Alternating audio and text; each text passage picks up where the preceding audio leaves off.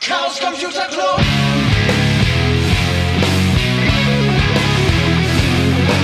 If you want things to get better, you're to have to stand for something.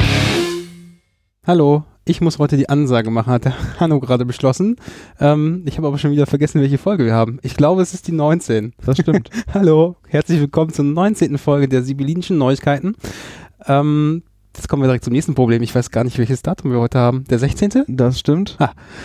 Also am 16. August wird das Ganze hier aufgenommen 2018. und ähm, wir freuen uns über einen Gast. Hallo. Der Ashby ist hier und äh, wie ihr gerade schon gehört habt, Hanno ist auch wieder da. Guten Abend. Und ähm, wir haben uns heute zusammengefunden, um nach ein paar Wochen unsere, unser kleines Projekt hier fortzuführen, um unseren Hörerinnen und Hörern Neuigkeiten und äh, sonstige Themen hier aus unserem Club ähm, zu berichten. Und damit wollen wir auch gleich direkt mal anfangen. Ähm, Gerade gestern, vorgestern, ähm, hatten wir eine Krypto-Party, seit langem mal wieder organisiert, zum Thema ähm, sichere Passwörter oder sinnvoller Umgang ähm, mit dem Thema Passwort. War vielleicht wegen der Sommerferien oder des berühmten Sommerlochs etwas spärlich besucht. Nichtsdestotrotz war das Ganze ein schöner Abend, ähm, wo wir nochmal von den Gästen, die da waren, für unsere Gastfreundschaft gelobt wurden. Und ähm, ja, die ganze Nummer hatte sogar noch zur Folge, dass wir am Tag darauf bei Radio Essen zu Gast waren, um dort ja, ein sechs Minuten oder sechs Minuten Sendezeit zu bekommen, um nochmal so ein paar Sachen über Passwörter zu berichten. War ganz spannend, dort mal hinzugehen und sich das anzugucken und da live im Studio zu stehen. War das, war das in der Innenstadt da am äh, Mhm. zwischen und Dings? Da hinterm Galeria Kaufhof. Im Bankenviertel. Im Essener Bankenviertel. Heißt das so? Weiß ich nicht, ich habe das mal so genannt, weil da überall drumherum Banken sind. Ja, aber genau da war das, wo man da so vorbeigehen kann und da in das Studio glotzt. Durfte ich hin, hab ein bisschen was berichtet. Wie viel Uhr? Um zwölf lief das. Mittags. Mittags, ja. Na, haben wir vielleicht zwei, drei Leute zugehört. Ja, könnte sein. Und wie viele Leute waren hier bei der äh, Krypto-Party da? Fünf. Waren das äh, alte Bekannte oder äh, neue Gesichter? Hm, jetzt muss ich ganz kurz überlegen. Einen habe ich, glaube ich, schon mal hier gesehen. Aber ansonsten waren das dann halt vier neue Gäste. Und äh, ja, wir waren vielleicht am Anfang ein bisschen irritiert, so, hm, so wenig Anmeldungen, aber ich glaube, ähm, dass vor allen Dingen diese Veranstaltung davon lebt, dass man sie regelmäßig macht. Und fünf Leuten oder viereinhalb Leuten wieder was Neues beigebracht. Hat sich gelohnt. Ja, wenn da 35 da sind, ist auch immer schwierig, weil dann kann man sich nicht so gut auf alle konzentrieren, ne? Ja, große Veranstaltungen haben natürlich auch Nachteile, eine ganz klare Sache. Naja, die ähm, nächste Krypto-Party, da kommen wir bestimmt in den Termin auch nochmal drauf, ist im Oktober. Da wird es dann weitergehen mit äh, verschlüsselte Mail und Messenger. Mhm. Mhm. Sind alle herzlich eingeladen. Gut. Gut, gut. Ja, sonst noch Fragen zum Radio, Hanno? Radio. Na, ich weiß nicht, habt ihr da, äh, also du warst da alleine? Naja, ich bin da alleine hingegangen. Ich habe gehört, einen Mitschnitt gibt's auch und der ist dann, steht dann über die Shownotes zur Verfügung.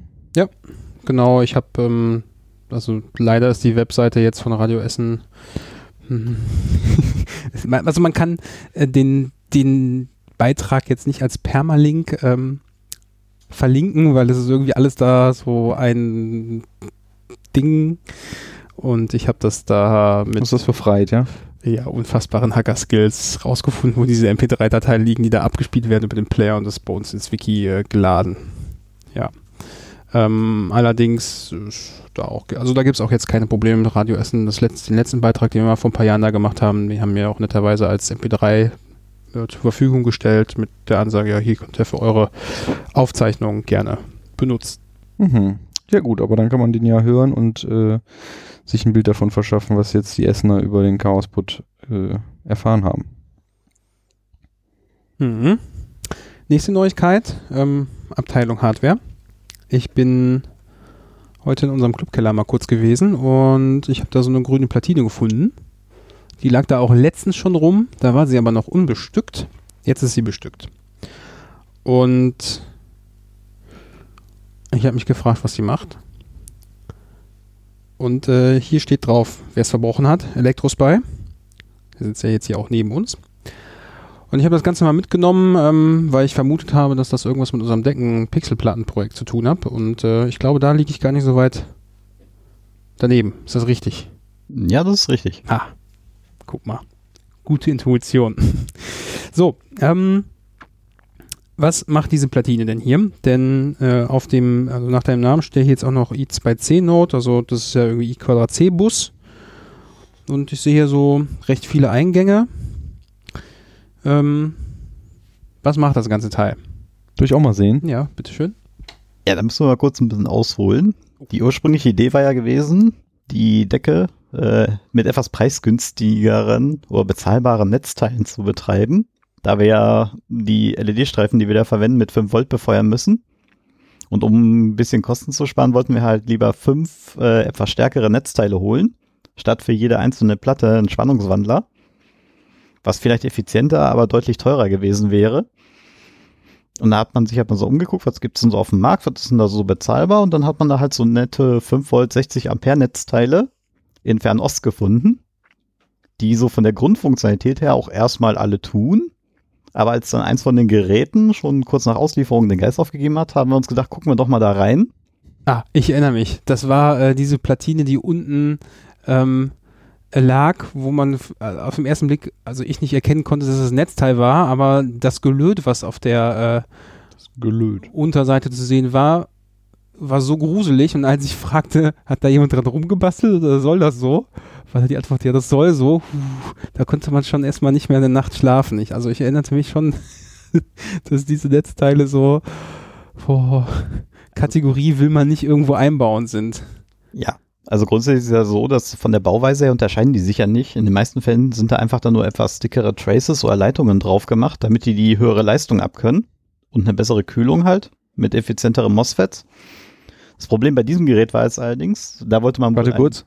MOSFET ist ja mal wieder so ein Fachwort. Da muss ich Mhm. mal wieder den, äh, den Ignoranten spielen. Was ist das? auch Leistungstreiber genannt. Das ist Ein Transistor mit ordentlich Schmackes. Ja. Also durch so einen Transistor fließt ja Strom, den man da irgendwie an- und abschalten kann mit diesem Bauteil und MOSFETs sind Transistoren. die ordentlich Dampf unter der Haube haben. Das erlaubt es dir dann halt zum Beispiel mit einem kleinen 3,3 Volt Mikrocontroller, wie zum Beispiel so einen kleinen ESP, der WLAN und so kann, ähm, auch größere Sachen anzusteuern, wie zum Beispiel irgendwelche Power-LEDs, die da mal so, gerne so ein paar Watt auf den Pin ziehen wollen würden. Mhm. Das macht so ein Mikrocontroller jetzt aber nicht unbedingt froh, der nur so ein paar Milliampere vielleicht mal gerne rausgibt auf einem Pin. Wenn das so eine 1 Watt oder größere LED anschließt, dann kann das Ding ein bisschen warm werden. Im einfachsten Fall, im schlimmsten Fall grillt sie den Chip damit und dann macht man da halt so einen MOSFET zwischen. Da ist ein Eingangspin, der kommt halt an die Steuerleitung von dem Mikrocontroller und ähm, an die beiden Anleitungen kommt dann halt äh, entweder Ground oder Plus und der andere Pin an die LED und dann kannst du dem Ding halt sagen, hier, ähm, mach mal an, mach mal aus. Und wenn man das Ganze dimmen möchte, mach mal schnell an und aus. Also äh, im Prinzip äh, ist das ja ein, ein Transistor, ist man schaltet mit einem kleinen Strom einen großen Strom, habe ich mal irgendwann gelernt, ne? Oder? Genau. Genau. so ist das auch. Und äh, MOSFET ist irgendwie so eine bestimmte Bauweise davon. Genau, das sind äh, einfach, deswegen Leistungstreiber, die können halt deutlich mehr Durchsatz als die kleineren davon. Hm, Ein anderes Derivat, würde ich jetzt nicht unbedingt sagen, ist jetzt, ähm, ist auch in manchen Haushalten bekannt, wenn man jetzt so Toggle-Switches hat, wo man einmal draufdrückt, damit es angeht und wenn man nochmal draufdrückt, damit es wieder ausgeht, da ist dann meistens ein Relais dahinter. Das ist dann so die mechanische Variante davon. Mhm. Die kann nicht so schnell wie MOSFET und Co. Dafür halt teilweise doch größere Ströme. Ist auch an sich eigentlich recht solide und einfach zu handhaben. Weil bei MOSFETs, so Transistoren und Co. muss man halt sehr viel manchmal berücksichtigen, was so äh, Schaltbarkeit angeht. Da kann der Christian wahrscheinlich da ein bisschen ausführlicher zu erzählen. Ja, aber das ist an der Stelle ja auch gar nicht so Genau, wichtig, denn ähm, wenn ich das richtig jetzt in Erinnerung habe, ähm, MOSFETs-Technik da in den Netzteilen ist so das gleiche. Mhm. Warte noch ganz kurz. Metalloxid Halbleiter Feldeffekt-Transistor ist die deutsche Übersetzung des originalen Namens Metal Oxide Semiconductor Field Effect Transistor für MOSFET. Mhm. So, jetzt bist du wieder dran mit den Netzteilen. Ähm, wir waren bei den Netzteilen. Es wurde festgestellt, dass man die, die wir günstig erworben haben, nicht verbauen möchte. Und wie bist du jetzt von da auf diese Platine gekommen? Genau, ähm, eins der Netze hat ja nicht äh, so gut funktioniert und wie ich schon sagte, da muss man, wenn man viel Ampere durch so ein Ding schieben will, auch mal ein bisschen mehr Kupfer an die Unterseite packen, damit das da durch kann, ohne abzubrennen. Wir wollen ja keine Glühbirne haben. Mm, Und ähm, da es kaputt war, dachten wir uns, gucken wir mal rein, wie schlimm ist denn die tatsächliche Verarbeitung von diesem Gerät? Das wird ja mal gerne hier und da gespart. Und ähm, das ist jetzt eigentlich nicht unüblich, bei Platinum ein bisschen Kupfer zu sparen, dass man die Leiterbahn einfach mal blank lässt und dann nochmal vorsichtig ein bisschen Lötzinn oben drauf macht, um ein bisschen mehr Querschnitt zu kriegen. Aber die Feinherren haben es ein bisschen sehr gut äh, mit dem Lötzinn gemeint. Also das sah so aus, als wenn man so einen kleinen Gasbrenner genommen hätte und das dann einfach von oben so drauf getröpfelt hat, um das irgendwie aufzufüllen. Ja, ähm, das äh, also wirklich ziemlich semi-optimal. Vor allen Dingen war das Ganze auch nur mit einer sehr dünnen Plastikfolie so von dem Metallgehäuse getrennt an der Mhm. Unterseite. Hätte dann so eher nicht so richtig den VDE-Sticker gekriegt, ja? Ne, nicht so ganz. Aber deswegen haben auch fünf Stück davon nur äh, zusammen so viel gekostet wie jetzt eins von den neuen, die wir uns da geholt haben. Verstehe. Gut, also aufgemacht für schlecht befunden und Genau, äh, wir haben das dann mal abgewogen, so was die Sicherheit angeht und den Dauerbetrieb. Und äh, wie heißt es so schön, wer billig kauft, kauft zweimal. Das wäre noch unser geringstes Übel gewesen, aber das ist dann halt unten unter der Decke erstmal fest montiert, kokelt da im schlimmsten Fall erstmal etwas unbemerkt vor sich hin und ähm, da mal eben schnell hochgreifen und abschalten und alles und so ist es dann nicht immer so schnell gemacht. Deswegen haben wir gesagt, können wir für andere Projekte nehmen, aber auf keinen Fall hier für die Decke, für den Dauerbetrieb. hätte man noch so eine Halon-Löschanlage einbauen müssen. Ach so, die das Ganze dann mit CO2 flutet. Nee, mit Halon. Mit, ach, hast noch viel schlimmer. ja, okay. Und dann habt ihr also neue Geräte besorgt. Genau, dann haben wir mal ein bisschen bei Rechelt und Co. geschaut und dann bei der Film, äh, Firma Meanwell äh, ein paar äh, interessante Schaltnetzteile gefunden. Und da gibt es dann eine äh, schöne Reihe, die nennt sich HRPG. In dem Fall dann das 300er Modell für 300 Watt. Und wenn man dann nochmal so 10 Euro mehr auf das Problem schmeißt, dann haben die Dinge auch so einen kleinen Anschluss vorne äh, rechts an der Seite. Da kann man das Ding dann äh, im Prinzip wie so ein Transistor und ähnliche Sachen fernsteuern. Mhm. Ah, und das ist der gleiche Anschluss, der auf der anderen Seite der Platine da rausguckt. genau dieser kleine äh. Vierer Doppelpin-Header hier oben in der Ecke. Das Mhm. ist eins zu eins die gleiche Belegung wie an dem Stecker am Netzteil. Und da fallen dann halt so nette Sachen raus wie einmal 5 äh, Volt Versorgungsspannung auf den ersten beiden Pins für ähm, die externe Steuerelektronik. Dann hat man ähm, zwei Pins, äh, nennt sich äh, Sensing in dem Fall. Da kann man das Plus und Minus von dem Netzteil selber anschließen. Dann überwacht das Netzteil selber seine Ausgangsspannung Mhm. und kann das äh, um ein paar Volt nach oben und unten korrigieren, Mhm. falls nötig. Das habe ich schon mal gesehen an einem von unseren Labornetzteilen. Da habe ich mich auch immer gefragt, was das soll. Und dann hat, äh, saß mal zufällig der Jürgen äh, neben mir und hat er mir erklärt, dass man das dann auch anschließen kann und dann, dass so Netzteile dann, genau das, was du gerade sagtest, so in einem kleinen Bereich in der Lage sind, die äh, Versorgungsspannung stabil zu halten. Also Beeindruckend. sozusagen, wenn die Eingangsspannung schwankt, dann ist trotzdem die Versorgungsspannung konstant. Naja. Mm, Ich glaube Nicht jetzt konstant. eher so, wenn irgendwas ähm, an der an der Ausgangsspannung äh, be- belastend ist, Ah, dass dann in einem kleinen Rahmen das äh, ausgeglichen werden kann. verstehe. Genau, in dem Fall jetzt nicht viel. Das sind halt auch nur äh, 0,5 Volt nach oben und unten. Aber das reicht halt schon, damit man äh, ziemlich saures äh, Spannungsbild an der anderen Seite rausbekommt. Mhm. So, und auf den ähm, restlichen vier Pins hat man dann jetzt noch äh, einmal zwei Stück, die kann man brücken. Damit äh, kann man das dann ein- und ausschalten. Mhm. Das ist eine von den Leitungen, die habe ich dann über die Buchse rausgeführt. Die geht dann zu dem Hauptboard. Da kommen wir gleich noch zum Sprechen. Und auf den letzten beiden kann man dann sehen, ob der Ausgang von dem Netzteil jetzt ein- oder ausgeschaltet ist. Nochmal äh, so Mhm. Feedback-Leitung. Okay. Oh, ich dachte mir, es ist ja ganz schön, wenn wir das so hängen haben. Kann man das Ganze ja mal ein bisschen professioneller aufziehen, indem man sich eine Hauptplatine macht und eben diese Nodes, wie das, was wir gerade rumreichen.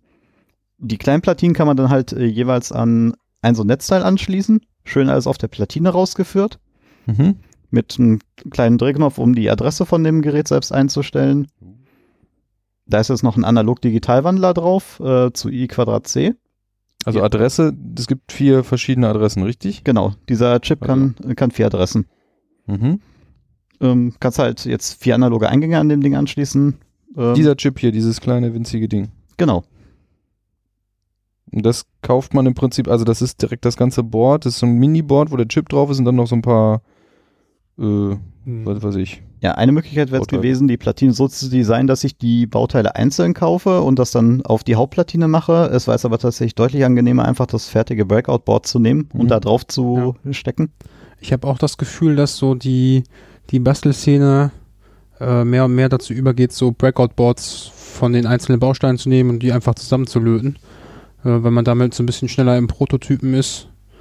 Der Und- Riesenvorteil ist halt einfach, je nachdem, was für eine Bauform die Chips haben, die sind halt dann doch sehr klein und nicht jeder hat dann jetzt Zugriff auf ein ordentliches Mikroskop, eine Lötanlage oder eben einen SMD-Ofen Mhm. am Ende, um das Ganze zu bestücken und die werden dann halt auf diese Standard-Pin-Größe mit 2,54 Millimeter Abstand zueinander rausgeführt. Das macht es halt sehr angenehm in der Handhabe. Und meistens sind alle nötigen Bauteile zum Betreiben des jeweiligen So Chips Widerstände oder so ein Kram ist dann schon alles. Genau, ist alles schon mit drauf für zwischen 3,3 und 5 Volt Logik, was die meisten Mikrocontroller im DIY-Bereich so haben. Es ist halt komplett fertig, man kann es anschließen, man muss sich kaum Sorgen machen. Und es gibt dann auch schon direkt immer fertige Lips für die meisten Boards, Mhm. dass man auch sehr schnell loslegen kann. Okay. Habe ich das jetzt richtig verstanden? Also, dass äh, diese Platine, die der Hanno gerade in der Hand hat, die ist vorwiegend dazu da, um äh, das Netzteil remote an- und ausschalten zu können. Plus das nette Feature, dass man sehen kann, ob es auch wirklich an- oder ausgeschaltet wurde. Genau. Und das äh, Power-Regeling, Power-Regeling, die Spannungsmessung am Ausgang, das macht das Netzteil so für sich selber, da kann man jetzt nicht von außen dran. Hm? Okay, cool. Der Grund, warum ich jetzt den Analogwandler da drauf, äh, Digitalwandler drauf gepackt habe, ist, äh, an einen der Ausgänge hatte ich jetzt vorgehabt, ähm, äh, mit einem sogenannten Hall-Sensor. Der kann dann die Ampere messen, die aus der Leitung rausfallen. Dann Mhm. können wir sehen, wie viel Last gerade live auf der Leitung ist. Und im schlimmsten Fall dann auch so Sachen eben wie Überlast und Co. feststellen. Wenn mal irgendwo ein Kurzschluss in so einem Panel oder so ist, das könnte man dann direkt monitoren und äh, wegspeichern. Mhm. Die Netzteile selber haben zwar auch eine eingebaute Funktion, um dann rechtzeitig abzuschalten, aber dann kann man wenigstens später in den Logs zum Beispiel nachgucken, was denn da passiert ist, wer da der Schuldige ist. Und an den zweiten Anschluss hatte ich vielleicht noch überlegt, eventuell einfach einen Temperatursensor anzuschließen. Entweder halt in analoger Bauweise, was ja die drei weiteren Anschlüsse noch hergeben würden, oder eben einfach direkt mit ans i-Quadrat dran Mhm. und dann durchschleifen. Okay. Hat das ganze Ding irgendwie ein Netzwerkinterface? Weil ich sehe da so ein, so ein Ethernet-Steckbuchsenteil. Na, ich schummel da ein Ah, bisschen. zugeschummelt. ich, ich mische da, ich misch da leider ein bisschen zwei Standards. Das Schöne an Ethernet äh, oder in dem Fall Cat6-Kabeln ist ja, die sind ja so schön geschirmt, Mhm. doppelt, dreifach in, ineinander gewickelt und so. Das macht halt sehr angenehm, auch so Sachen wie I Quadrat C, was ja eigentlich nur für auf derselben Platine gedacht ist, auch mal vielleicht so ein paar Zentimeter oder Meterchen weit zu schieben zu können. Und da da Netzwerkbuchsen äh, mechanisch sehr stabil sind und auch noch diese schönen Status-LEDs da drauf haben, kann man das Ganze dann halt wie ein Netzwerkgerät aussehen lassen. Ah. Okay, Aber das man könnte jetzt sozusagen das nicht irgendwie an den Switch anschließen und es tut irgendwas, sondern das ist dann schon sein eigener das Netzwerkstandard. grillt hier. dann quasi dein, das Switch. Ich könnte jetzt tatsächlich nicht sagen, in welche Richtung es schlimmer ist. Also ich habe schon versucht, mich an den Standard bei der Belegung der Adern zu halten. Ist trotzdem nicht empfehlenswert, das jetzt einfach mal einzupömpeln und hoffen, dass es nun funktioniert. Der andere Grund war halt gewesen, dass man äh, eben Ethernet-Kabel in Hülle und Fülle überall herkriegt, in Mhm. verschiedensten Größen, Farben. Okay. Und einer von den, von den Link-LEDs zeigt dann an, ist was eingesteckt. Genau. Oh, das ist schon eine coole Idee. Bei der Platine habe ich jetzt halt ein bisschen geschummelt, weil zwei von den Leitungen auf dem Ethernet-Port führen einfach 5 Volt für die Versorgung von dem IC da drauf. Ich mache das jetzt so, sobald ich das Kabel einstecke, geht erstmal direkt die grüne LED an für die Versorgungsspannung. Und ähm, die zweite LED in dem Fall ist einfach auf den Schaltkontakt von dem Netzteil gelegt, dass wenn man äh, jetzt von unten nach oben an die Leitung guckt, dass man sieht, dass der äh, das Netzteil gerade eingeschaltet hat auf der Leitung oder eben aus. Das ist einfach nur so eine Diagnose-LED. Coole Sache. wenn sie da ist. Okay, und dann äh, wird es für jedes Netzteil so ein äh, I- I2C-Node geben und äh, die sind dann alle an einer Hauptplatine Genau. ähm, zusammengeführt und äh, Okay, wa warte nochmal kurz. Also wir haben hier diese Platine, da ist der EJ45-Anschluss drauf, für den verbindet man am, wo, wo, was kommt da am anderen Ende dran? Er sieht aus wie ein Router, ist aber keiner. Wir haben dann äh, davon eine etwas größere Version mit fünf, fünf Anschlüssen für die jeweils fünf Netzteil-Endpunkte. Ist also so eine Art äh, Kontrollrouter. Kontroll. Ja, also. Mhm. Oder man könnte es auch einfach als I Quadrat C Hub Oh. bezeichnen, oder? Genau. Ah, Ein i Quadrat C Hub, okay. Da, der ist also dafür da. Das ist sozusagen der Uplink-Port. Dann sind diese, diese, diese großen Anschlüsse sind dafür da, die, die, ne- die Versorgungsspannung äh, zu, zum äh, Messen sozusagen zu kriegen. Dieser Achterstecker hier ist für die ganzen Anschlüsse, die du jetzt sagtest, quasi Diagnoseanschlüsse vom, äh, vom Netzteil. Genau. Dann der, äh, der Wandler, Digital-Analog-Wandler auf seinem Breakout-Board. Der äh, Drehschalter zum Einstellen vom, von der Adresse dieses Boards selber Genau. und damit auch des Netzteils. Und diese vier Anschlüsse hier unten, die jeweils drei, drei Pins haben, das sind die äh, Digital-Analog-Anschlüsse quasi, Genau von wo man dann noch. Sensoren noch anschließen könnte, ja? Jeweils immer Plus Minus und der analoge Eingang. Okay.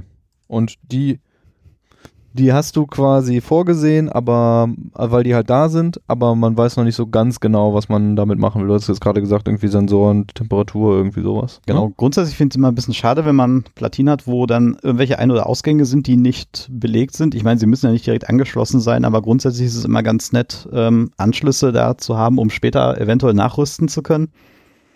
Deswegen habe ich mir jetzt erstmal die Option offen gelassen und dann einfach alle vier Pins immer mit Vollbelegung rausgeführt, äh, unten an der Seite. Okay. So, das heißt, so eine Platine, die kommt an jedes Netzteil. Genau. Und ich würde dir jetzt auch gerne den Hub zeigen, aber Das Internet will nicht. es strömt nicht. Ja. Naja, Aber aber wir gleich nochmal drauf zurück. Okay, so eine Platine kommt an jedes Netzteil. Es gibt fünf Netzteile. genau. Und an jedes Netzteil kommen wie viele von den Denkenplatten?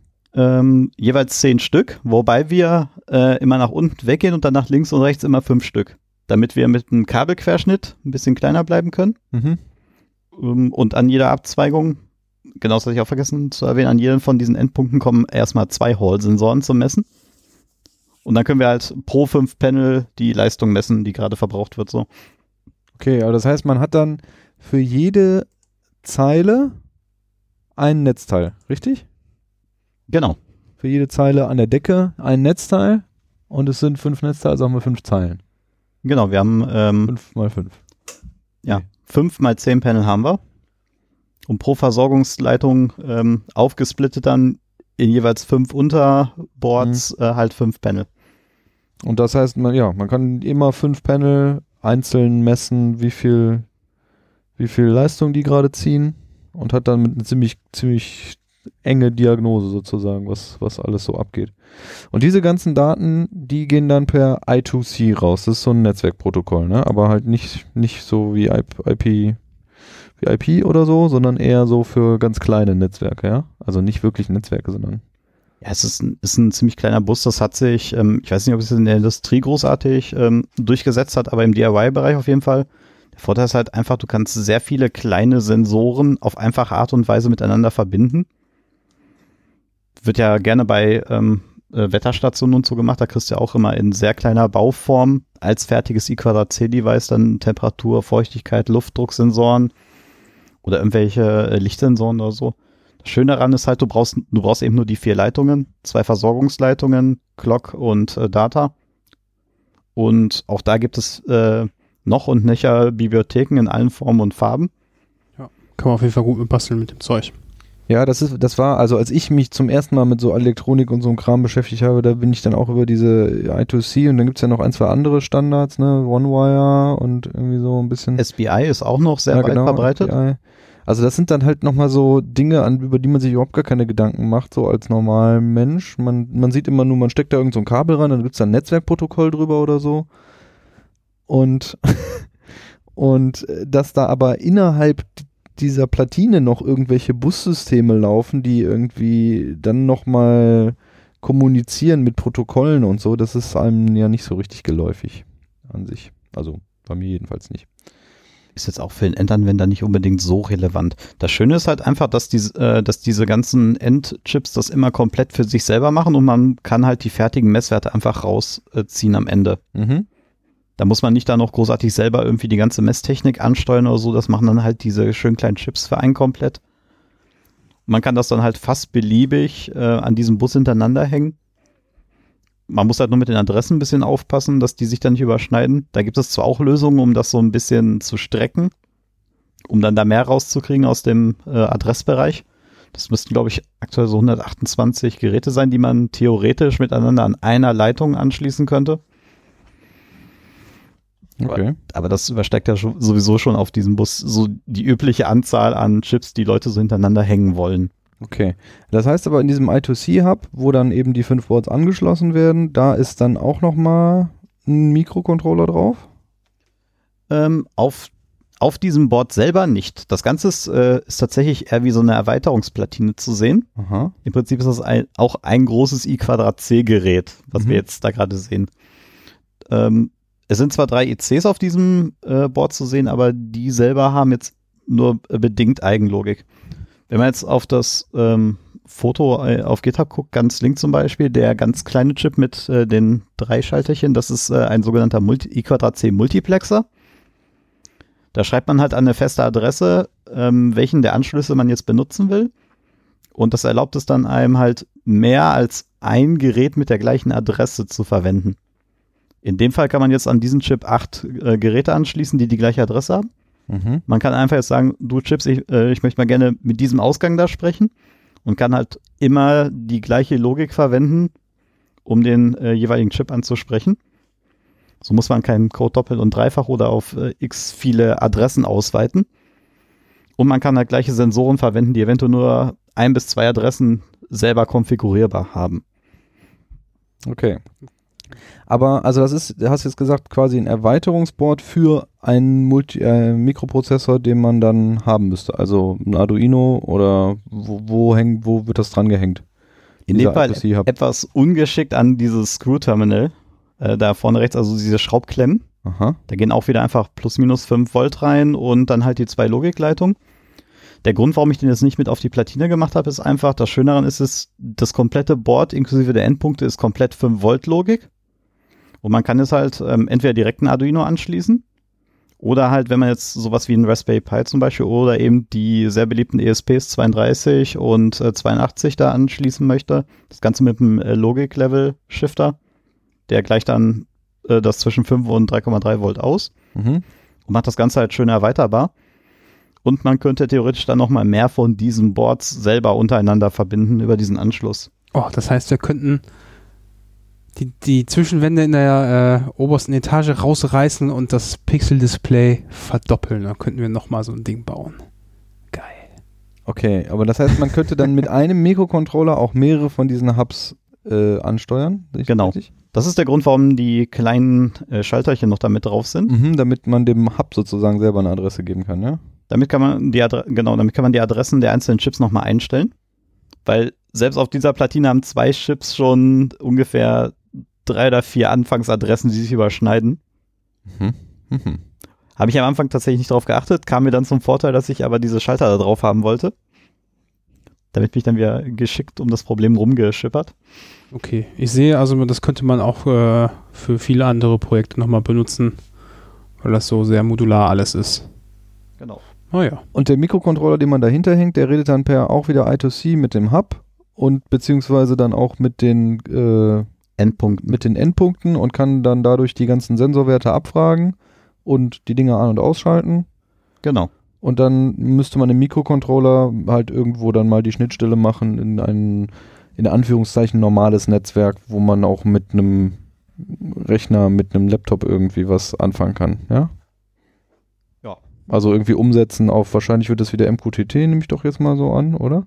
Hat sich ja in letzter Zeit äh, als sehr beliebt äh, herausgestellt. Das Dann- könnten, ja. Da möchte ich den Jungs auf jeden Fall nicht im Weg stehen, wenn sie das vorhätten, damit anzubinden. wir werden sehen, woraus. Also das wäre dann aber wahrscheinlich ein Raspberry oder, oder meinst du, das wäre eher sowas wie ein Arduino oder ESP? Ist jetzt zu dem Zeitpunkt tatsächlich schwer zu sagen. Ich glaube, für grundlegend die Sachen testen werde ich jetzt einfach erstmal ein Arduino anschließen, um die Chips selber zu testen und die ganzen Platino-Funktionalität. Hm, ja. Wenn wir das Ganze jetzt ins Netzwerk holen wollen, wie gesagt, entweder halt ein ESP nehmen, dann gehen wir halt drahtlos rein, macht das Ganze halt äh, wieder ein bisschen von der Positionierung her freier. Ansonsten halt kann man auch wieder ein Raspberry Pi anschließen und hat man halt das Komplettpaket einmal. Aber das ist ja der Grund, warum ich die Platinen so modular gemacht habe. Ja. Eben damit ich da nicht einen fixen Controller drauf packe und das nur in dieser einen Konfiguration funktioniert. Okay. Aber das ist dann ja, äh, sagen wir mal, nur die Ein-Aus-Schaltlogik und Messung der Pixel selber, weil die, weil die, ich meine, damit kann man ja dann nicht die Pixel einzeln steuern oder messen, sondern nur die, die ganzen Zeilen oder diese Segmente, also die Hälften von den Zeilen.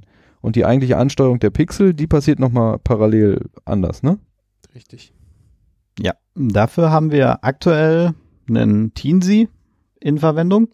Oh, jetzt müssen wir mal gucken, in welcher Folge wir darüber schon gesprochen haben. Ja, ein paar wahrscheinlich. Hm? Okay. Also da, da gibt es dann noch die, die parallele Datenlogik sozusagen. Genau, das, das macht ein anderer dedizierter Mikrocontroller. Wie gesagt, in dem Fall ist halt der Teensy, der kümmert sich komplett um die Panel und äh, schiebt da die Daten parallel auf, äh, in dem Fall fünf äh, Datenleitungen raus. Mittlerweile muss man sich auch kein Stück mehr um das Mapping oder so kümmern, das machen wir komplett in dem Mikrocontroller. Das heißt, du kannst also wirklich einfach eins zu eins zum Beispiel da einen Screenshot von deinem Bild da reinschieben in der üblichen Mhm. Reihenfolge bei dem Pixel und der mappt das dann passend auf die jeweiligen Panel für dich. Muss man nicht mehr komplett selber machen in der Software.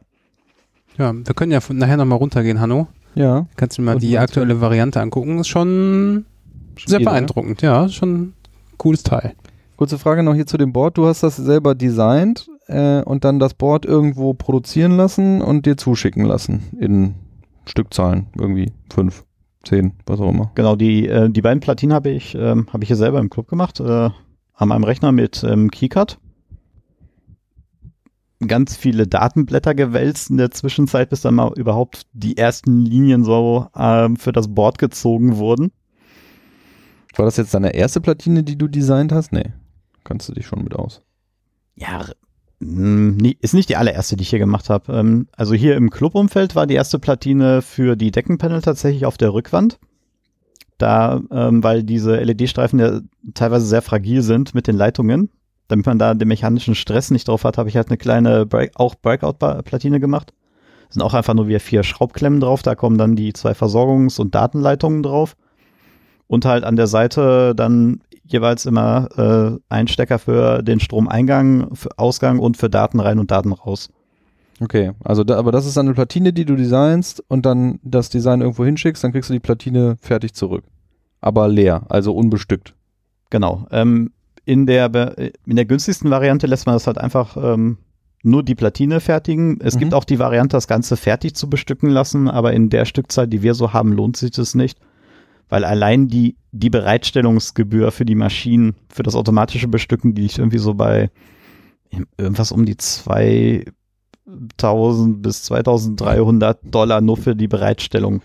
Ja, nein, das lohnt sich nicht. Und so eine Platine, wie viel hast du jetzt bestellt? Was haben die gekostet? Mm, Also für die Deckenpanel, da wir ja 50 Stück haben und das nur 2 Euro Aufpreis waren, hatte ich dann äh, 100 Stück bestellt. Das hat mich ungefähr 50 Euro gekostet. Mhm. Die gab es dann auch in schönem Hackerschwarz. Bei der Stückzeit zum Glück ohne Aufpreis. Okay, und die hier waren jetzt Kleinserie, in Kleinstserie, ja?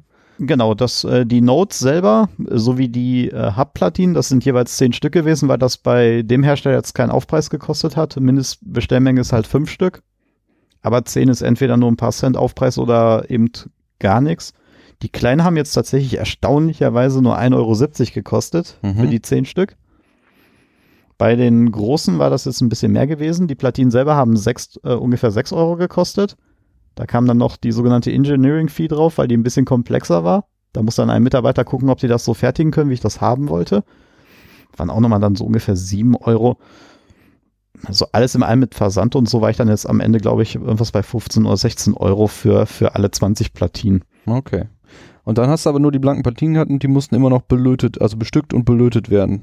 Genau. Das habt ihr unten gemacht in mühevoller Kleinarbeit, ja? Diese ganzen kleinen, winzigen Bauteile habt ihr da unten zu selbst Hand gelötet, oder was? Ja, Das Ding sieht, also kann ja jetzt sonst keiner sehen, aber ich finde, das sieht ja hochprofessionell aus. Hätte auch, hätte Mhm. man also, Immer, Hanno, wir haben unsere besten Leute losgeschickt. ich sehe das. So, Wobei, ähm, was wir uns ähm, vielleicht für die nächste Sendung schon mal ähm, aufschreiben können. Äh, wir können mal den Jürgen einladen. Wir haben nämlich, äh, und dann wären wir vielleicht schon bei der nächsten Neuigkeit, falls du dazu keine Fragen mehr hast. Äh, wir haben nämlich äh, auch noch Hardware-Zuwachs bekommen, und zwar einen ähm, SMD-Lötofen. Äh, das hat jetzt hier der Ashby von Hand gemacht. Mhm. Hast du doch, ne? Wobei, ich weiß, die, also ich find, empfinde die Bauteile da auch schon als sehr klein, aber der Jürgen hat letztens äh, halt diesen Ofen angeschafft und ein paar Testplatinen gelötet mit äh, einem Package, was so klein ist, dass die kleinen Bauteile schon wieder als, ach, dort kann man ja noch mit der Hand löten, einem vorkommen. Äh, und da können wir den Jürgen einfach mal einladen und ähm, der berichtet uns bestimmt gerne darüber, wie man diesen Ofen bedient und was man da eigentlich zu machen hat. Ähm, das ist nämlich, glaube ich, auch sehr interessant. Klingt äh, spannend. Gut, ansonsten, ähm, eine der Neuigkeiten ist, dass wir uns für den Türen auf oder für das Projekt Türen auf ähm, angemeldet haben. Und zwar ist das von der Sendung mit der Maus ein deutschlandweit organisierter Tag der offenen Tür. Und der Goofy hatte mal vor ein paar Wochen äh, die Idee, dass er sagte, da können wir ja eigentlich mal auch mitmachen. Und das haben wir gemacht, beziehungsweise wir haben das Anmeldeformular ausgefüllt und äh, wir haben vor ein paar Tagen die Bestätigung bekommen, dass das angenommen wurde. Und wir werden da am 3. Oktober unsere Türen auch hier öffnen. Ein Und Tag der zwar- deutschen Einheit. Ähm, zweimal, einmal morgens, einmal nachmittags. Und dort wird es dann jeweils äh, zwölf Gäste geben oder zwölf Plätze für Menschen. Ich glaube, wir haben auf der Webseite geschrieben von 10 bis 99 Jahre oder irgendwie so.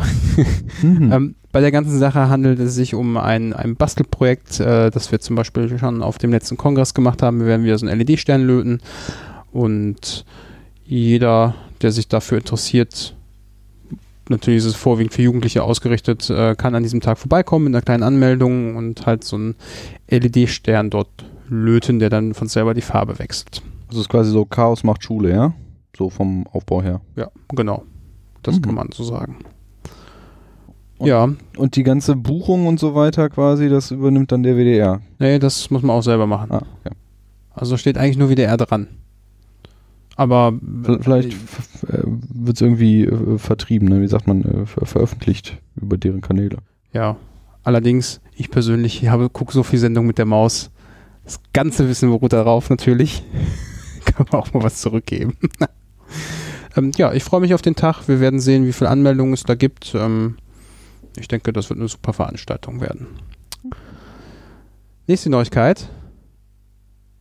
Der Chaos Mountain Motor Club war unterwegs. Hanno, bist du in der letzten Zeit mal im Keller gewesen? Nee, das ist auch bestimmt schon wieder so hm, anderthalb Monate her, würde ich sagen. Na, wobei, da hättest du eigentlich sehen müssen, weil in der letzten Zeit standen da so ein paar Mountainboards rum, mit schönen großen Reifen. Warte, Mountainboards? Ja, hier so langes Brett mit Rollen an, mit vier Rädern. Mountainboard. Das unterscheidet sich jetzt wie von einem Skateboard? Es ist deutlich länger und Aha. es hat richtig große Räder. Ah, es ist also So mit, mit so einem ein, Cross, äh, Cross-Longboard, ja? ja, Cross-Longboard. Die eigentliche Funktion ist tatsächlich ähm, damals bei der Erfindung von diesem Gerät gewesen, ähm, im Wintersportlern, die hauptsächlich Snowboard fahren, auch eine Möglichkeit Ah. zum Trainieren zu geben im Sommer.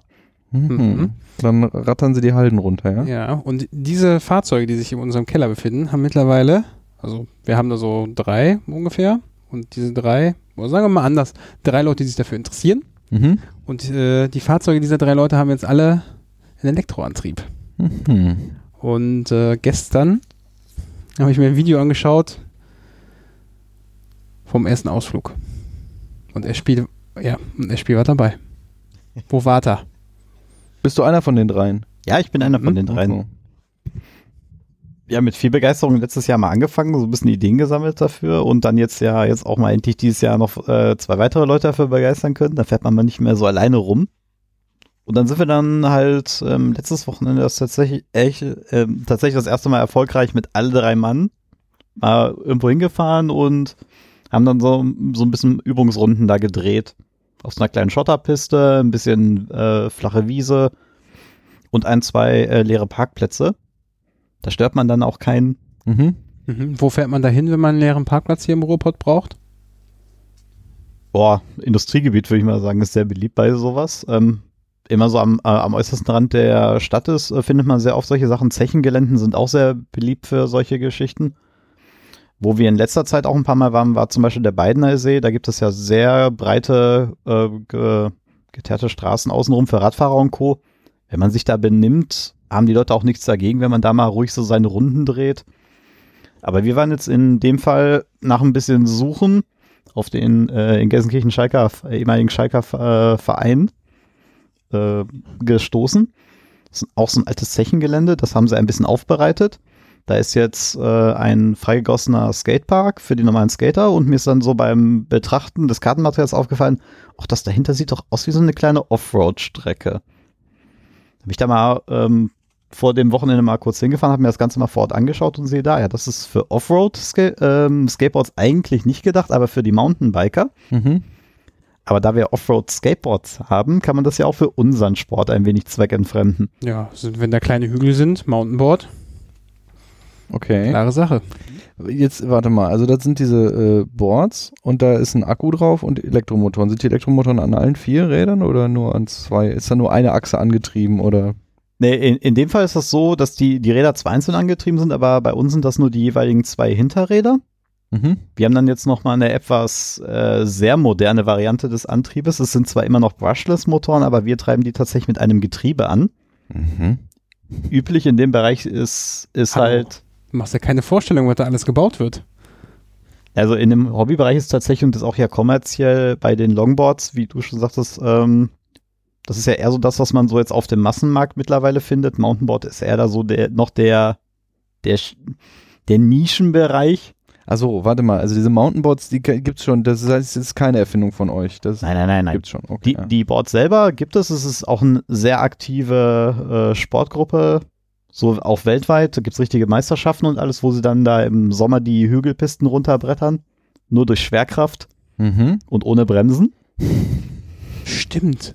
Eine Bremse gibt es ja quasi an einem normalen Mountainboard gar nicht. Okay. Und da, nachgedacht. und da habt ihr jetzt eure zwei Elektromotoren dran und noch ein Getriebe. Genau, das, ähm, Also zwei Getriebe dann. Ja, es gibt, gibt ja mehrere Möglichkeiten, wie man das Ganze antreiben kann. Eine Variante, ähm, die am wenigsten Aufwand erfordern würde, wäre ein sogenannter Hub-Motor. Da habe ich jetzt ganz am Anfang zum Beispiel von so einem Hoverboard die Räder zweckentfremdet, weil die zufälligerweise genau den gleichen Durchmesser haben, wie die Standardräder von so einem Mountainboard. Mhm, das, das heißt, wenn man sowas nimmt, dann kommt das nicht an das Brett dran, passt von den Abständen ganz gut. Genau, da braucht man dann einfach wirklich nur dieses Rad, äh, diesen Radnabenmotor mit einem kleinen Adapter direkt da an die Achse festklemmen und dann fährt das Ding irgendwie. Flüsterleise ist es äh, dazu auch noch. Hat aber den großen Nachteil, dass es halt unheimlich schwer ist, weil das ganze Rad halt der Motor ist und dann ist da Mhm. ziemlich viel Kupfer, die großen Magneten also das macht es halt sehr schwer und unhandlich. Vor allem, wenn das Ding da mal liegen bleibt, man muss es ja dann auch irgendwie durch die Gegend schleppen oder sie hinter sich herziehen. Ja, und dann habe ich mich mal so ein bisschen im Internet umgeguckt, was, was die anderen Leute da so machen. Man ist ja nicht der Einzige. Und dann findet man halt äh, in den meisten Fällen halt so Sachen wie einen Riemen- oder Kettenantrieb. Mhm. Kette dann halt einfach wie beim Fahrrad. Du hast dann das kleine Ritze auf dem Motor, das große dann äh, auf der Felge von dem äh, Hinterrad da. Mhm. Und dann dreht das Ganze so vor sich hin. Gleiches Prinzip beim Riemen. Kleines Rad vorne, großes Rad hinten und eine kleine Spannrolle, die das auf Zug hält. Oder man geht halt die äh, Variante, wie das bei Modellautos und so üblich ist. Dann hat man da ein kleines Getriebe drin. Da hat man dann direkt Zahnrad auf Zahnrad. Der Vorteil dabei ist es halt einfach, ähm, ist sehr kompakt zu bauen. Mhm. Du hast äh, ziemlich auch wieder wenig äh, bewegliche Teile und man kann sehr schön mit der Kraftverteilung variieren. Das heißt, du kannst dann auch mal einen kleineren Motor nehmen, der ein bisschen weniger Leistung hast und du kommst immer noch trotzdem gut voran. Ohne richtig viel Geld für einen richtig großen, starken Motor ausgeben zu müssen. Wobei wir das mittlerweile ja auch ein wenig negiert haben in der Praxis. Also bleibt es dabei, viel hilft viel. Der Vorteil ist halt einfach, dass die Sachen nicht so warm werden. Ähm, es ist wie beim dicken Sportwagen oder so, wenn man nach oben hin mehr Luft hat, dann kann man natürlich, wenn man runterregelt, deutlich entspannter damit rumfahren. Und das Ding kommt auch an leichten Steigungen oder so, äh, so gut wie gar nicht mehr ins Schwitzen. Ah, coole Sache. Wie lange seid ihr da gewesen? Geplant waren, glaube ich, nur, nur zwei Stunden. Wir waren dann am Ende fast den ganzen Tag da. Wir sind da irgendwie morgens so, ja, nicht morgens so, äh, 12 Uhr waren wir ungefähr da und um 17 Uhr sind wir dann abends wieder zurückgefahren. Natürlich mit Pausen dazwischen. In der prallen Sonne wird es dann doch schnell ziemlich warm. Aber sch- scheint ein sehr erfolgreicher Tag gewesen zu sein. Die beiden anderen sind mit einem sehr breiten Grinsen davon gekommen. Das war Mhm. das erste Mal, wo sie halt eben nicht nur auf schön gepflasterter, flacher Straße oder Wegen Mhm. fahren, sondern auch mal ein bisschen Offroad, sich mal anstrengen mussten. War anscheinend eine sehr angenehme Abwechslung. Da ist dann aber natürlich ein Akku an dem Board Hm? und der hält da, was, fünf Stunden wart ihr unterwegs? So lange hält der? Mm, Ja, es ist, ein, die, das ist eher reichweitenbedingt oder was man damit macht. Ähm, Fahrzeit kann man jetzt tatsächlich nicht auf eine, eine Zeit festlegen. Das hängt tatsächlich davon ab, wenn du es auf einer geraden, äh, geraden Strecke fährst. Wir haben da jetzt ähm, halt äh, ungefähr 5000 Milliampere-Stunden drin. Mhm. Das hält jetzt, wenn man wirklich nur die ganze Zeit auf flacher Straße und so bequem vor sich hinfährt, zwischen 12 und ähm, 15 Kilometer ungefähr mit dem kleinen Akku. Aber auch schon mal ein bisschen was. Mhm. Ist aber tatsächlich Ist ja, ist ja wie so eine Powerbank, oder nicht? Genau, es ist im Prinzip einfach nur eine sehr große Powerbank. In unserem Fall halt statt 5 Volt fahren wir dann mit 52 Volt. Okay. Also besser nicht das iPhone mit der Powerbank laden. Auf jeden Fall nicht ohne Spannungswandler. Okay, also das heißt, ihr habt dann, als während ihr da wart, habt ihr dann die Akkus nochmal vielleicht gewechselt oder irgendwie nachgeladen oder? Wir haben das tatsächlich äh, für uns herausgefunden, dass es sehr angenehm ist, wenn wir einfach zwei Packs übereinander stapeln. So kommt man zumindest die Strecke, die man gerade gefahren ist, noch zurück.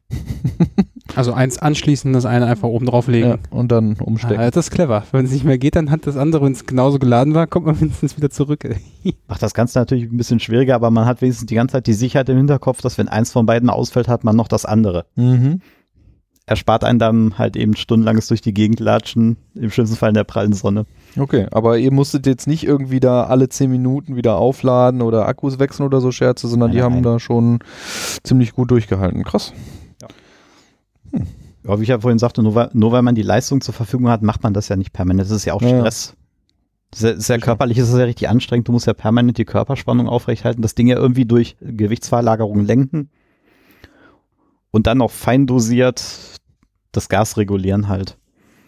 Aber ich meine, es ist ja genauso wie wenn, wenn du jetzt mal im Fahrrad irgendwo rumfährst. Du wirst ja auch nicht bergauf die ganze Zeit wie ein Bekloppten in die Beine trampeln, nur um dann kaputt oben auf den Berg umzukippen. Nee, nee, klar. Aber ich, ich meine halt nur, so wenn ich mir vor, vorstelle mit einer Powerbank, kann man schon mal 15 Kilometer weit fahren, ist das schon mal Mhm. Ich erinnere mich gerade noch an, ähm, nicht schlecht.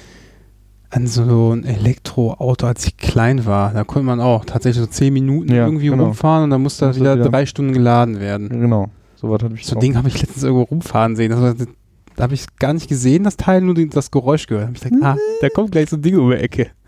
Super. Da hat sich die Akkutechnik und Elektro, Elektronik und so weiter schon äh, ein bisschen weiterentwickelt. Ja, in auf den jeden Fall. Jahren. Wenn ich, wenn ich jetzt mal überlege, wir müssten noch mit Bleiakkus alias Roller oder Autobatterien durch die Gegend fahren. Ja, oder so Nickel-Cadmium. Also in meiner Kindheit gab es Nickel-Cadmium-Akkus. Ja, Ja. da sind wir Ich war froh, dass wir das nicht mehr brauchen, wa? Ja. mit den Lion-Ionen oder Lipo-Akkus sind wir da doch schon deutlich besser aufgestellt. Hälfte des Gewichtes, doppelte Energiemenge, be beziehungsweise bei gleicher Energiedichte so. Mhm. Das ist schon, ist schon ziemlich beeindruckend und auch natürlich gefährlich, was man dann da so mit sich rumschleppt.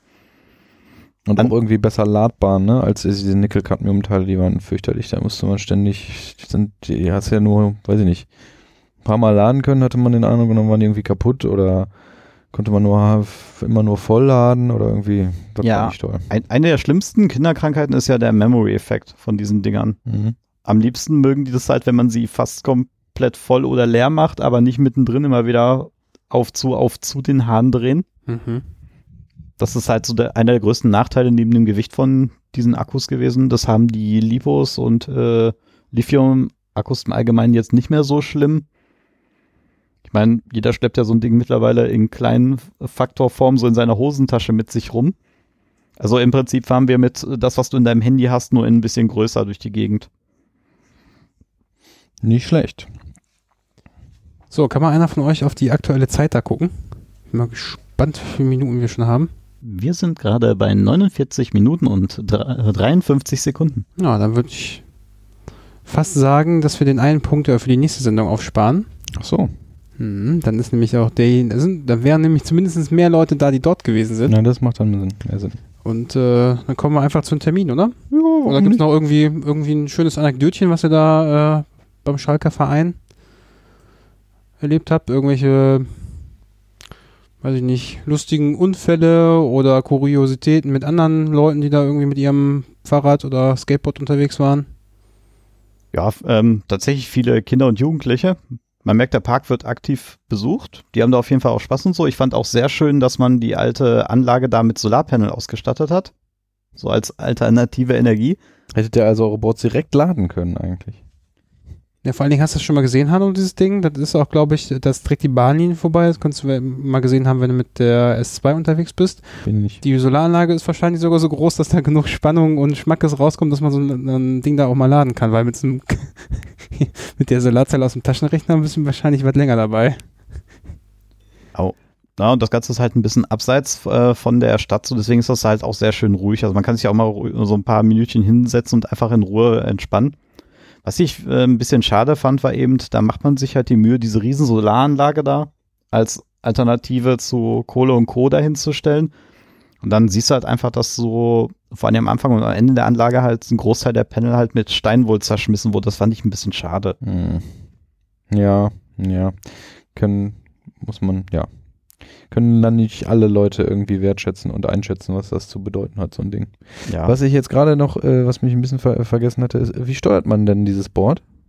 Gibt es da einen Fußschalter oder was? Habe ich tatsächlich auch schon gesehen, die Version. In unserem Fall tun wir es tatsächlich nicht. Unseres wird, wird wirklich wie ein RC-Auto einfach gesteuert. Wir zweckentfremden auch die Fernbedienung davon. Mhm. Da gibt es ja zwei Möglichkeiten, ähm, die so hauptsächlich vertrieben werden. Bei den ganzen kommerziellen Boards hast du halt entweder so einen kleinen Schiebeschalter unterm Daumen. So kannst du halt nach vorne schieben oder nach hinten, um zu bremsen. Mhm. Bei uns ist das jetzt einfach eine umgebaute Fernbedienung für ein Auto, ferngesteuertes Auto. Da hast du ja dann so einen kleinen Gashebel am Finger, äh, am Zeigefinger. Halt äh, runterdrücken, Gas Pistolengriff mäßig, ne? Genau, so ein Pistolengriff nach abdrücken halt zum Gas geben und nach vorne drücken zum Bremsen oder bei uns sogar den Rückwärtsgang, wenn man zweimal drückt. Piepst das Ding auch, wenn man rückwärts fährt? Noch nicht. Aha. Okay, also das heißt, man, äh, man steht auf dem Ding drauf und hat eine Fernbedienung in der Hand und steuert dann sich selbst quasi als ferngesteuertes Genau. Vehikel. Und dann halt durch nach vorne und hinten lehnen, Mhm. Ah, da kann man dann lenken. okay. Sind da Sensoren drin oder? Nee, das ist wirklich komplett Gewichtsverlagerung. Ist wie, Ah. bei, ist wie beim klassi- klassischen Skateboard. Durch, Mhm. durch äh, Gewichtverlagerung kippen halt die Achsen so ein bisschen ein und dann kann man halt damit Kurven fahren. Aha. Oder man fängt an, ein bisschen rumzuspringen mit den Schnallen. Alles klar. Ja, nee, spannend. Das Video äh, verlinken wir dann wahrscheinlich auch, ne? Oder wie? Äh, Fotos? Fotos? Gibt's Fotos? Fotos gibt es ein paar. Ja, dann schieben wir, glaube ich, die erstmal so nach Twitter rein und dann machen wir mal so einen Link dahin. Okay. Ja. Na gut. Wenn du, Tja, Hanno, wenn du einen neuen Sport brauchst, kannst du Mountainboardfahrer werden. Ja, es klingt so, als wäre es schon wieder auch sehr technikintensiv nebenbei. Also körperlich auf jeden Fall deutlich anstrengender. Ich würde tatsächlich so für den Alltag eher sowas äh, wie so einen kleinen, die kleinen Tretroller empfehlen. Die gibt's ja auch schon mittlerweile motorisiert. Das Ganze ist dann auch ein bisschen kompakter und weniger auffällig. Und äh, vor allen Dingen kann man den dann auch zusammenklappen und auch mal im Bus oder so mitnehmen. Mhm. Naja, wir werden sehen, Wir werden sehen. wo sich das noch hinentwickelt. Aber ich finde es auf jeden Fall interessant, was so Elektromobilität betrifft, weil wenn man jetzt hier sieht, ich meine, klar, das ist natürlich ein Spaß-Freizeitprojekt, aber wenn er, ähm, äh, der Spiel gerade schon ansprach, so Roller oder sowas, wie sich das in den nächsten Jahren entwickelt bei der Akkutechnik, ob vielleicht irgendwo wirklich jeder so einen kleinen Elektroroller dabei hat, um dann mit einfach kurze Strecken zurückzulegen. Wir werden es erleben. Kommen wir zum Termin. Die Termine. Da gibt es also verschiedene Veranstaltungen, die anstehen in der äh, Zukunft. Der nächste scheint mir zu sein die MRM-CD. Mhm, vom 7. bis zum 9. September. Mein rein, warte mal, Hm, Das Rhein-Main Chaos Days. Was ist M nach vorne nochmal? Meter. Meter, ja. Genau, da muss man allerdings gucken, wenn ich richtig informiert bin, gibt es da keine Tickets mehr. Muss man hin und wieder mal bei Twitter oder ähnlichen Sachen gucken. Äh, kommt ja leider schon mal vor, dass Leute krank sind. Da kriegt man dann vielleicht noch ein Ticket. Die, äh, ja, das ist 7. bis 9. September, also jetzt äh, bald, Genau. drei Wochen. Dann haben wir die Türen auf, die du schon angesprochen hast. Also am 3. Oktober, Tag der Deutschen Einheit. Äh, hier im Chaospot. Dann gibt es ein Hackover.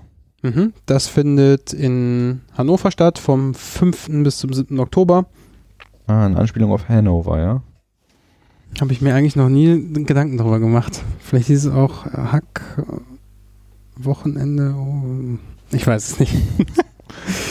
Dann am Ist aber auch so eine typische Hackerparty, ja? So Ja. Eine, so eine eine von den zahlreichen Veranstaltungen, die es äh, so im Chaosland gibt. Am 19. Oktober findet äh, hier bei uns im Chaospot die nächste Krypto-Party statt. aber hier steht 16. Oktober. um 19 Uhr am 16. Oktober. Gut, dass wir das äh, hier mit mehreren Leuten machen. Und also am 16. Oktober findet hier im Chaospot die nächste Krypto-Party statt. Äh, los geht es da um 19 Uhr mit dem Thema verschlüsselte E-Mails und Messenger. Ja, und ansonsten 35C3, da braucht man glaube ich nicht sagen, wann das ist. Da muss jeder selber mal gucken. Aber es gibt da noch keine Tickets, oder? Nein, es gibt noch keine Tickets und man weiß auch noch nicht, wo er ist. Aber Bleibt spannend. Eben. Aber wir sagen trotzdem, dass er noch zwischen Weihnachten und Neujahr ist. genau, Der Kongress. der Kongress. Tja. Gut. Nicht wahr? Dann scheinen wir ja durch zu sein. So sieht's aus. So ziemlich, ja. Dann auf jeden Fall vielen Dank für deine äh, ausgiebigen und sehr detaillierten Erläuterungen der beiden Themen und auch sehr interessanten und überhaupt auch für die Arbeit an diesen Dingern. Das ist ja schon ziemlich viel Zeit, die da reingeflossen ist, würde ich jetzt mal so annehmen.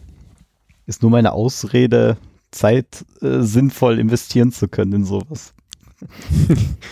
Ja, dann sagen wir zum Eschpi schon mal Tschüss Tschö. und vielen Dank. Und Hanno, ich habe äh, letztens noch eine Idee gehabt, da wollte ich noch kurz mit dir drüber reden. Ah.